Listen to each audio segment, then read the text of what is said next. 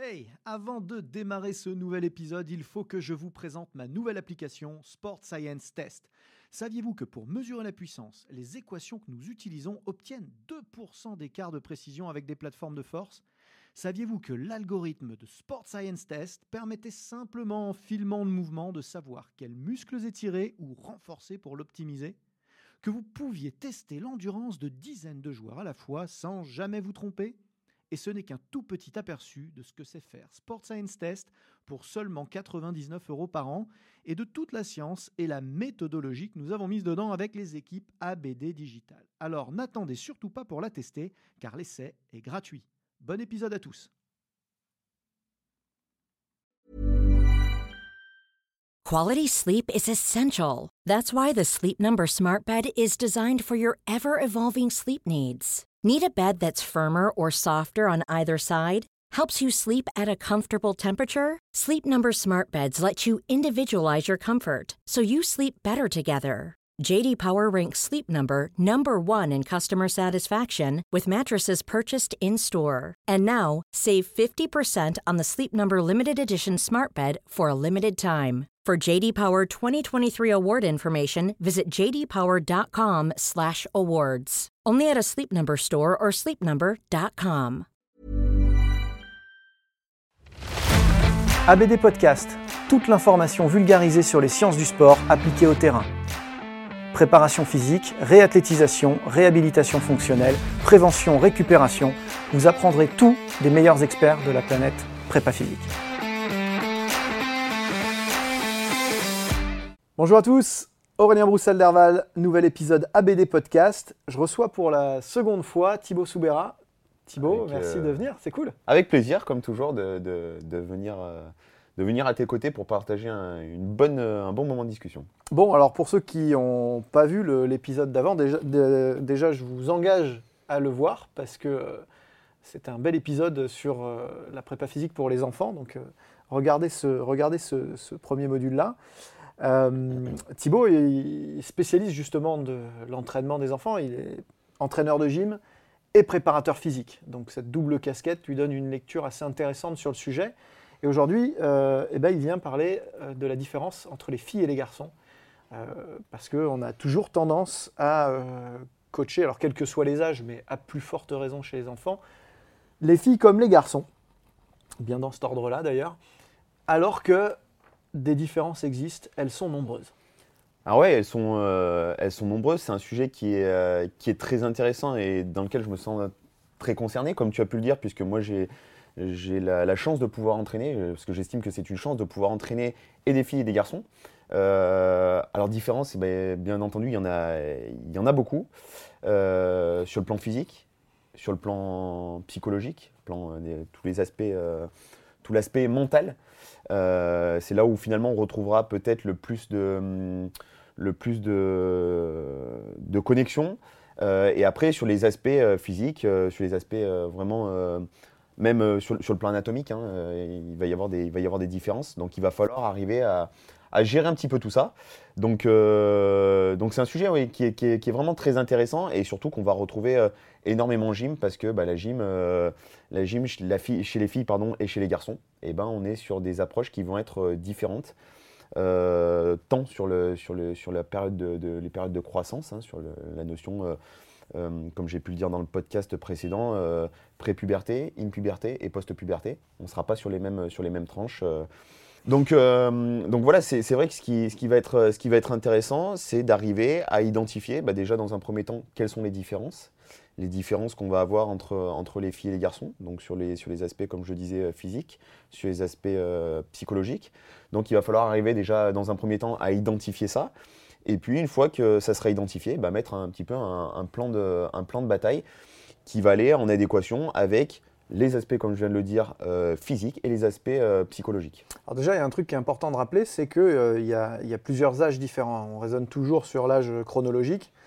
Euh, or, euh, il y a l'âge biologique qui compte énormément. Et euh, chez les filles et les garçons, il n'y a pas le même rythme de, développement. Euh, vous le savez si vous avez lu euh, sur mon site web les différents articles qui s'y euh, rapportent ou euh, mon livre sur la prépa physique euh, jeune joueur. J'en parle aussi largement dans le webinaire consacré, mais il y a clairement ce qu'on appelle l'âge biologique qui doit vraiment être pris en compte. Et Thibaut nous en parlait, clairement, chez les filles et chez les garçons, ce n'est pas la même chose. Et puis il y a l'âge d'entraînement, par ailleurs.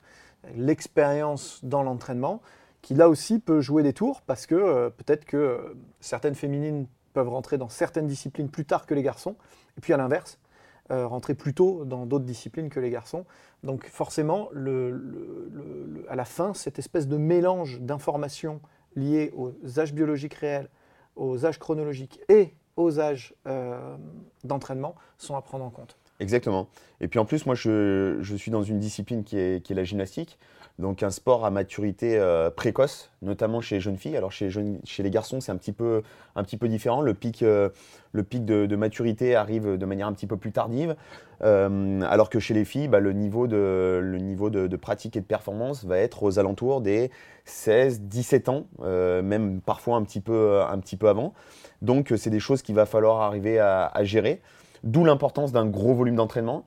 Euh, si je reprends, euh, pour extrapoler un petit peu mes propos, si je reprends euh, les, les, paroles d'un des, des, plus mythiques entraîneurs russes qui disait de toute façon, pour arriver au niveau olympique, il faut compter environ 10 000 heures d'entraînement. Donc ça vous laisse imaginer un petit peu la, la, quantité, de, la quantité de travail que, que, ça, que ça peut représenter. Et surtout, bah, cet aspect maturité précoce, 10 euh, 000 heures, euh, sachant que le pic euh, de, maturité chez une jeune fille, c'est à 16 ans. Je vous laisse imaginer les débuts, à, quel âge on, doit commencer et surtout le volume même que ça engendre, que ça engendre derrière. Surtout que ce repère de 10 000 heures, d'ailleurs, ça a été revalidé assez, assez, régulièrement par différentes études, notamment mm. françaises, statistiques. Hein, c'est 10 000 heures et 10 ans. Exactement. donc, donc, en plus, donc il y a évidemment des disciplines, c'est très, très très variable. Encore une fois, c'est jamais bon de faire des généralités dans la vie, mais euh, il y a des disciplines où on peut avoir une maturité très rapide. En deux ans, on peut faire les Jeux Olympiques. Euh, non, que l'opposition soit, soit, soit, soit, forcément plus faible, mais que le parcours de développement et de maturité est, ce qu'il est, voilà, et qu'en deux ans, on arrive à atteindre le plus haut niveau. Euh, alors qu'à l'inverse, pour certaines, il faudra encore plus que dix ans pour arriver à vraiment maturité.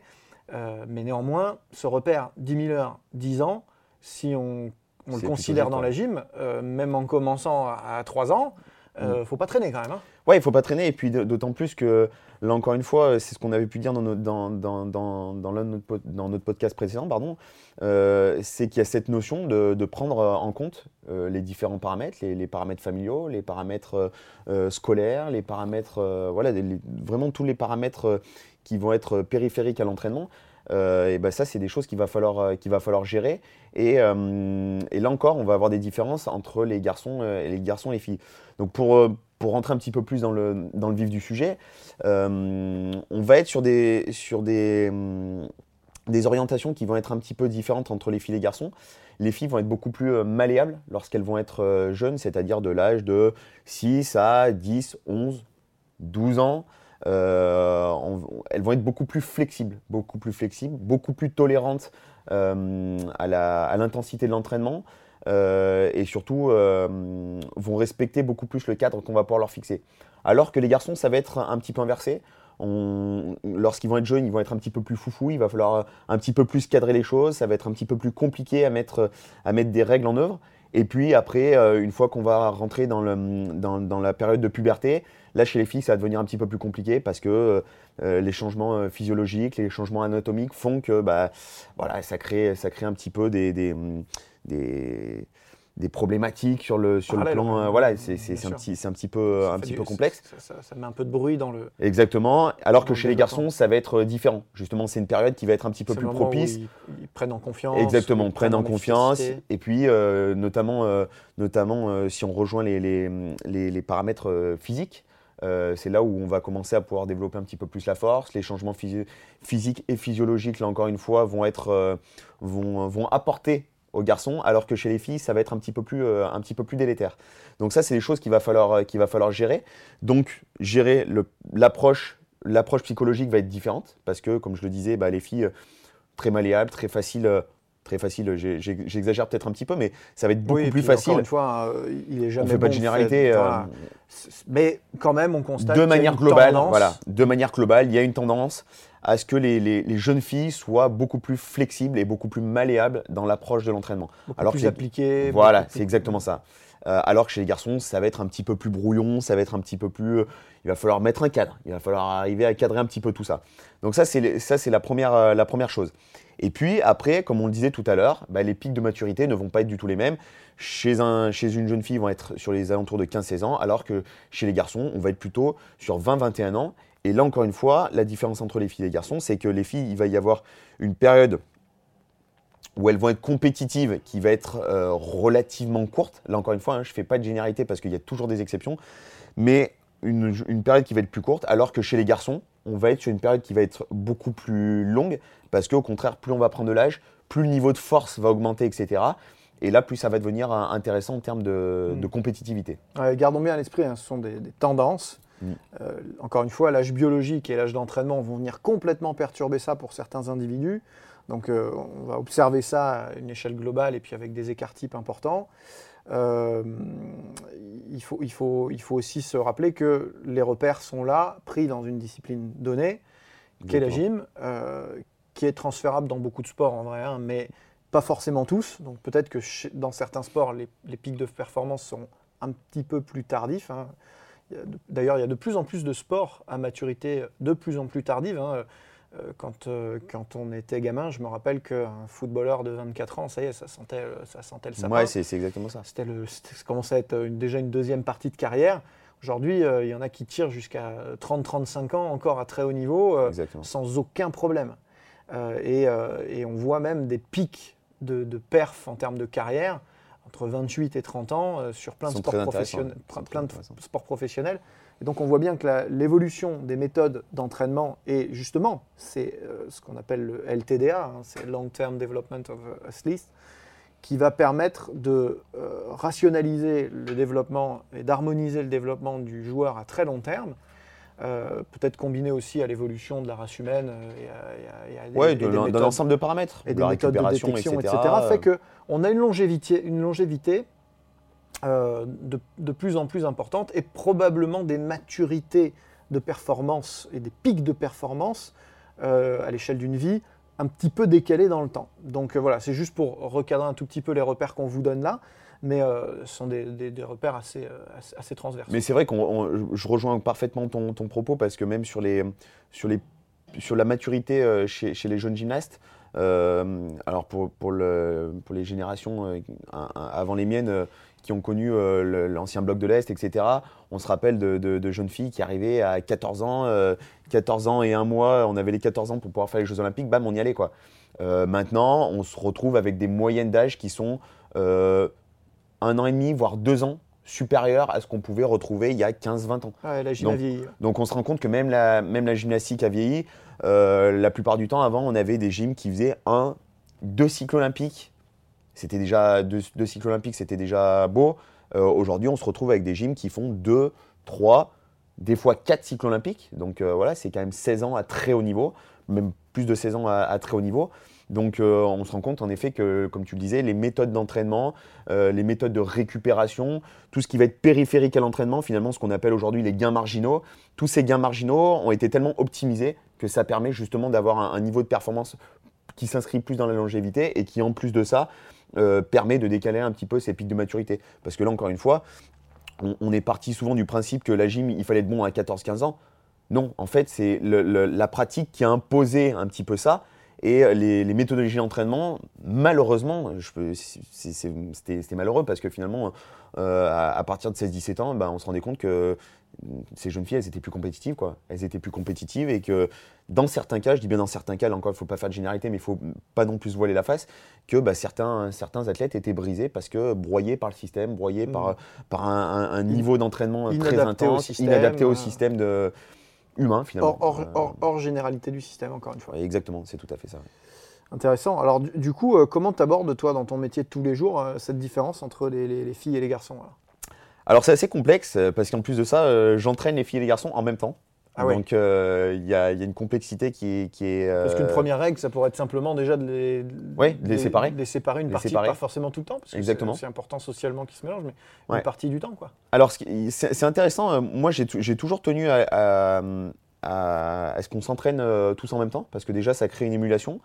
Et justement, ce que, je dis- ce que, ce, ce- le- ce que j'abordais tout à l'heure avec les différences qu'il peut y avoir sur, sur les, différentes, euh, euh, les différents âges, les différentes euh, pensées du moment, entre guillemets, euh, et ben pour moi, c'est une force. C'est une force parce que justement, peut-être que les filles sur, un plus jeune âge vont, entre guillemets, hein, je dis bien entre guillemets, cadrer peut-être un petit peu plus les garçons, les, emmener dans un moule, etc.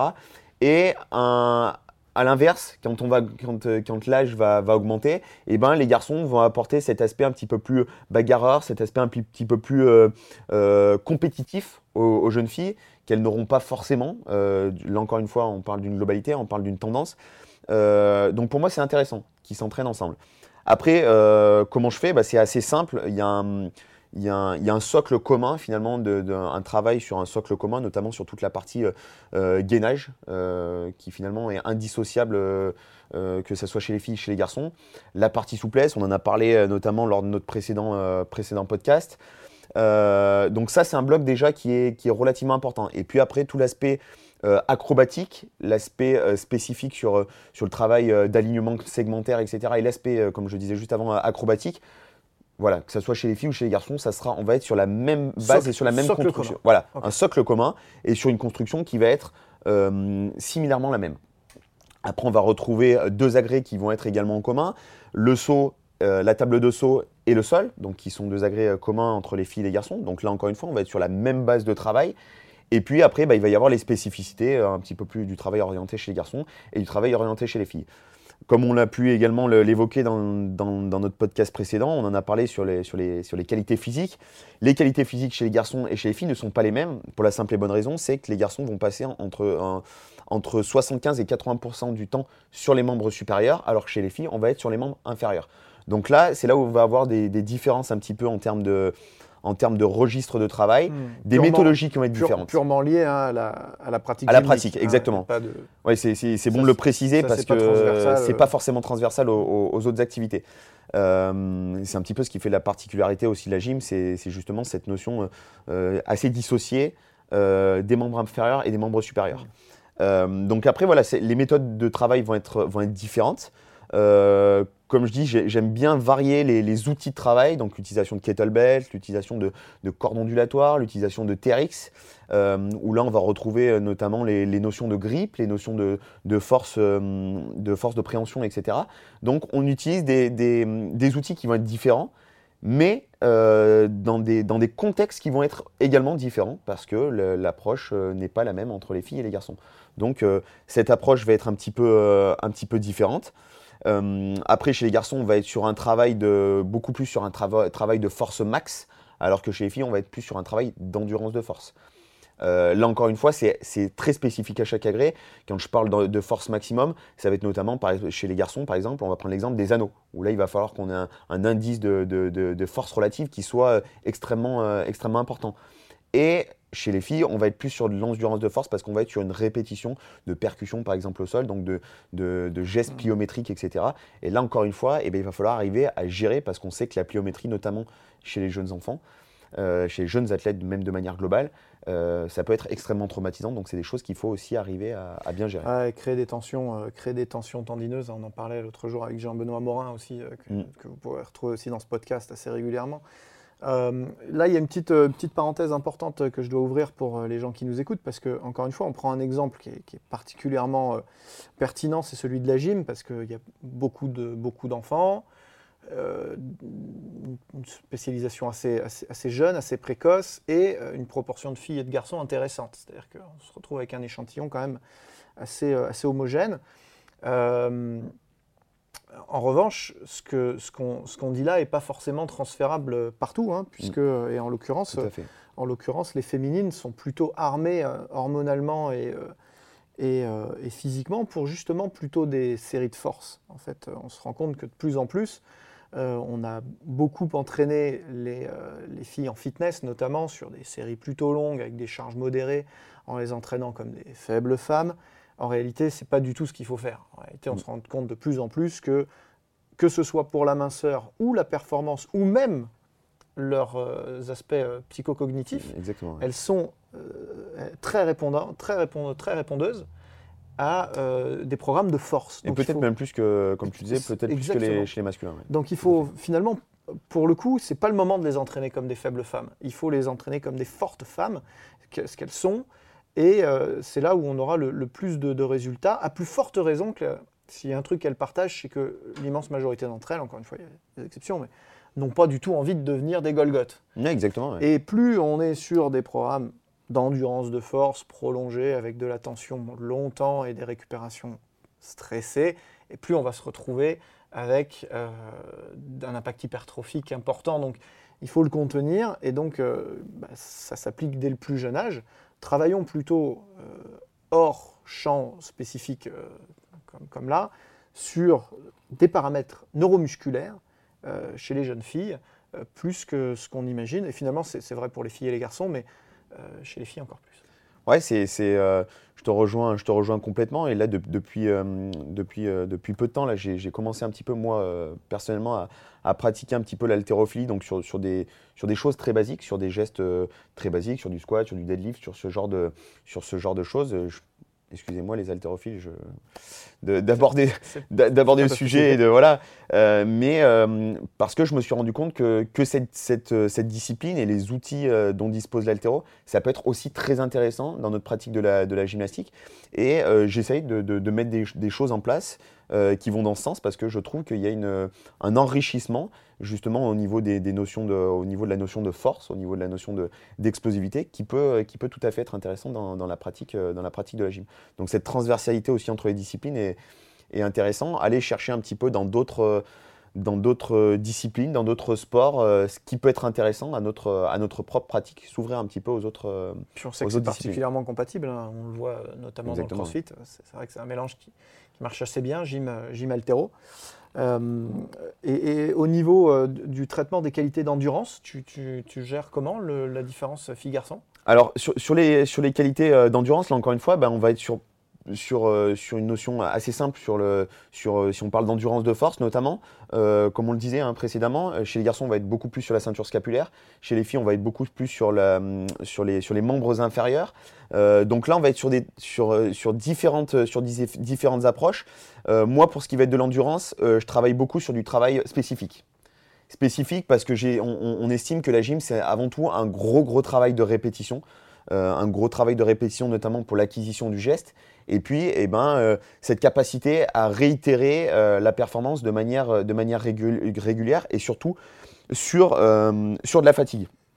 Et euh, notamment quand, euh, quand on va être capable de, produire, euh, si je prends l'exemple euh, euh, de la barre fixe chez les garçons, des barres asymétriques chez les filles, on va avoir un gros niveau d'intensité et à la fin on va avoir une sortie. Et si on n'a pas un niveau d'endurance, euh, euh, que ça soit sur le plan euh, physique, physiologique, mais également sur le plan mental, euh, la réception, on- des fois, euh, sur la barre fixe, on va arriver euh, d'une hauteur de, de trois- quasiment 3,50 m, voire 4 mètres. Donc si on n'a pas un niveau de C'est lucidité le moment où il faut être ici et maintenant. Exactement. Et il faut avoir un niveau de lucidité qui est extrême. On a pu le voir avec la blessure de, de- de Samir, Samir Aït Saïd, et pourtant qui était sur, sur un agrès extrêmement court, le saut de cheval. Mais la moindre perte de lucidité peut, peut entraîner des, des- des blessures extrêmement graves. Donc, euh, moi, l'aspect endurance, je le prends plutôt dans ce, dans ce sens-là, dans l'aspect endurance euh, de force, mais dans l'aspect aussi endurance euh, psychologique et lucidité Hmm. sur, la fin de, sur la fin de l'exercice. Mais tout est lié. hein. Moi, l'endurance, évidemment, je pensais surtout aux qualités euh, métaboliques, aux qualités euh, de- d'endurance cardiovasculaire et respiratoire, mais tout est lié en fait. Puisque Oui, exactement. euh, ce, qu'il faut, ce, ce dont il faut se rappeler, c'est que euh, on s'entraîne à, à performer. Et donc, il faut s'entraîner d'abord à s'entraîner. Et Tout à fait ça. et, et du coup, qui dit répétition, répétition, répétition et lucidité en fin de répétition, dit bah, qu'à l'entraînement, il aura fallu en faire des millions de répétitions. Et donc, euh, fatalement, il faut être Endurance. capable de s'entraîner sur les filières d'entraînement, sur les cibles d'entraînement, qui ne sont pas forcément les mêmes que celles de compétition. Et du coup, euh, dans la préparation physique, des filles comme des garçons pour le coup. On, est, prendre- on, on est sur, on va, on- voilà, on va, on va être sur le, on va être sur le même registre et, et- et c'est, c'est très intéressant ce que tu, ce que tu évoques. C'est euh, très souvent on a tendance à, à, à vouloir développer les, les qualités physiques, surtout par rapport euh, à ce qu'on va pouvoir retrouver en compétition. Or, euh, et ben des fois une ça partie de l'équation. C'est une partie de l'équation. Et des fois, on va avoir tendance à trop se focaliser là-dessus, mais oublier qu'à un moment donné, si on veut performer le jour de la compétition, il y a en effet cette notion d'entraînement. Et si on veut être capable de s'entraîner correctement, il faut être aussi capable de s'entraîner longtemps. Et comme on a pu le dire précédemment, en, gy- en gym, mais dans- également dans nos sports, la notion de volume d'entraînement est extrêmement importante. Mm. Après, j'ai souvent pour habitude de dire que le volume, le volume de présence et le volume d'entraînement, c'est deux choses bien différentes. Bien sûr. Euh, et, euh, et- et cette notion de volume d'entraînement au, au sens propre du terme, en effet, si on n'a pas des, des- des qualités euh, physiologiques euh, et des une capacité à pouvoir euh, tenir la charge d'entraînement sur du long terme et sur des séances qui vont des fois, parfois durer 3 heures, 3 heures et demie, voire 4 heures euh, dans, dans- dans- dans les structures de haut niveau, et ben si on n'a pas cette, cette capacité-là d'endurance, euh, d'endurance au sens propre du terme, et ben ça, ça- ça peut être compliqué, ça peut être néfaste à, à la capacité à répéter en effet. Donc cette endurance, ça vient dans le socle commun aussi. Tout à fait, ouais. Filles-garçons. Et dans l'apprentissage, notamment au plus jeune âge. Donc surtout une différenciation euh, finalement euh, filles-garçons neuromusculaire principalement. Surtout, essentiellement. essentiellement Euh, ouais. Sur les choix de, de- de- de force. Au niveau de la vitesse, une- Alors, sur, sur les, les qualités de vitesse, on va être, euh, on va être relativement sur les mêmes, sur les mêmes qualités. Là, encore une fois, chez les filles, on va être plus sur des qualités de vitesse au niveau des membres inférieurs. Chez les garçons, on va, on va avoir aussi cette notion de vitesse des membres inférieurs, notamment au saut au- et, au sol. Et on va avoir euh, aussi euh, l'aspect euh, combiné, où on va avoir du travail autant sur les, les membres inférieurs que sur les membres supérieurs, et où là, on va travailler sur le, la vitesse et essentiellement du tronc. Et c'est vrai que nous, c'est un gros, gros socle de travail, le- tout, ce qui est, euh, tout ce qui va être le- la partie euh, gainage, la partie gainage abdos. La voilà, exactement. Euh, et avec la capacité justement à passer euh, d'une tension d'une courbe avant à une courbe arrière et à faire des changements extrêmement rapides dans des plans qui vont être différents parce que n'oublions pas que la pratique de la gymnastique, c'est un, sport d'auto- d'autopropulsion. Donc le corps est vecteur de son propre mouvement en fait. Donc ça, ça va, être, extrêmement important à prendre en compte, notamment dans les notions de vitesse. Donc, entraînement de la force, donc, qui veut dire entraînement de la force plus souplesse, on va, on va arriver à des, qualités, euh, à des qualités de vitesse. La vitesse en tant que telle, je serais tenté de dire que sur la gym, on la développe, on la développe pas au sens propre du terme.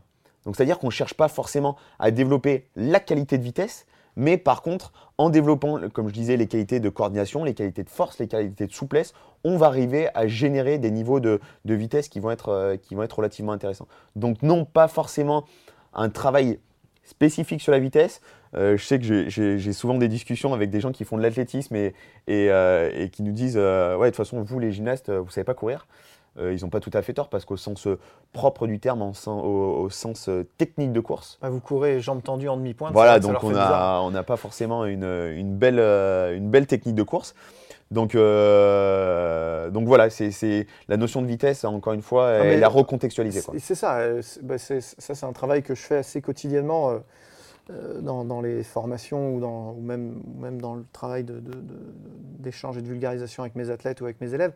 Euh, la, la vitesse, c'est pas que de l'athlétisme. hein. La vitesse, c'est pas que courir. hein. C'est une expression de la vitesse, une utilisation des qualités musculaires. Et on finira d'ailleurs sur les qualités musculaires. Euh, et il faut être capable de développer de la vitesse sans sprinter. euh, très clairement, euh, quand la, la course n'est pas le moyen de locomotion principal de la discipline cible, alors, euh, Comment on exprime la vitesse? alors comment on exprime la vitesse? Et ça passe du coup par de la qualité euh, neuromusculaire, de, Mm. de la, de la- Exactement. de la- de la capacité des structures musculo-tendineuses à produire et restituer de l'énergie. Euh, c'est par exemple de la pliométrie, c'est par exemple de, la, force concentrique à, à- à très haute euh, vitesse, le rate of force development, le, fameux Tout à fait, RF2 ouais. ou l'explosivité, qui là est, est- est- est particulièrement importante en gym, notamment parce qu'il n'y a d'autopropulsion que, que dans la, la notion de vitesse. que dans la notion de vitesse et dans la notion de, de qualité des contacts au sol et des appuis au sol.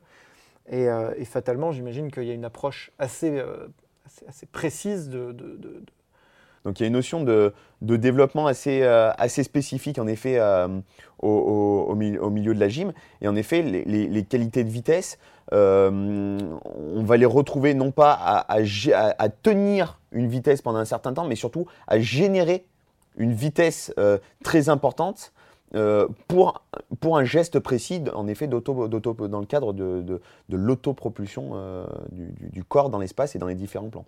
Donc la notion de vitesse, elle va surtout s'exprimer par, euh, par ça en, gymnastique. Là, encore une fois, on est, on est dans, un, dans quelque chose de très contextuel. Mais, qui, se retrouve dans beaucoup de sports. Hein. Beaucoup de sports, oui, c'est ce que... on, génère, on génère des appuis très très courts qui produisent des contractions très très intenses qui vont générer un mouvement euh, répétées euh, à, fréquence variée. Exactement. Finalement, c'est des choses qu'on retrouve dans, beaucoup de sports. C'est vrai qu'on retrouve ça dans beaucoup de sports et, euh, très souvent on a trop tendance, comme tu le disais tout à l'heure, à, ramener la vitesse à la notion d'athlétisme, à la notion de vélo, à la notion de, de, la natation, où il y a cette notion de, de, déplacement. Et c'est vrai que bah, la vitesse, c'est pas forcément ça. Euh, notamment nous en gym, on va travailler beaucoup sur, sur la vitesse au niveau euh, de l'angulation euh, des membres supérieurs, des membres inférieurs, mais aussi au niveau abdominal, comme je le disais précédemment. Donc, d'un membre isolé, d'un mouvement isolé. D'un mouvement isolé, exactement. on n'est pas que en, en, vitesse cyclique, en fréquence gestuelle, etc. Exactement. Ça peut être, ça peut être un, un, instant, un instant court, une, une mise en action euh, une, vitesse de contraction. En fait, c'est presque plutôt ça en gym. C'est un, niveau de vitesse de, contraction qui va justement générer, ce, comme je disais précédemment, cette autopropulsion et par la suite euh, différents, euh, niveaux différents niveaux d'accélération, notamment sur toute la, partie acrobatique, où là on va avoir des personnes qui vont être capables de générer un niveau de vitesse dans des rotations euh, que ça soit longitudinal ou transversal. Certains ont une capacité à accélérer très vite dans le transversal, d'autres beaucoup plus dans le longitudinal. Et là, encore une fois, les notions de vitesse ne sont pas les mêmes, parce qu'on ne va pas être sur les mêmes vecteurs, les mêmes facteurs d'application de, cette notion de vitesse. Passionnant Thibaut, un grand merci à toi. Euh, cet épisode touche à sa fin. Vous pouvez retrouver Thibaut Soubera sur Instagram, il est très actif, il partage beaucoup de choses. Donc n'hésitez pas euh, à aller, euh, le suivre euh, sur Instagram et les différents réseaux sociaux. on tourne ici à Transfert, mon partenaire digitalisation, qui, vous propose tout un tas de formations comme la PPRN ou, ou de la formation continue en ligne avec l'e-campus, sur lequel vous pouvez même retrouver des épisodes inédits de, de, nos podcasts. Euh, vous nous écoutez sur toutes les plateformes, euh, de YouTube à Google euh, Podcast en passant par Spotify ou Deezer. Et évidemment, sur mon site, vous pouvez retrouver tout un tas d'articles gratuits sur ces thématiques, hein, que ce soit sur les publics féminins, masculins ou sur les jeunes pratiquants, sur www.broussal-derval.com. Je vous remercie de votre fidélité euh, et à très bientôt pour de nouveaux épisodes. Merci à toi. C'était ABD Podcast, votre émission 100% préparation physique et sciences du sport. Abonnez-vous, suivez-nous, partagez-nous. Écoutez-nous sur Google Podcast, iTunes, Deezer, Spotify.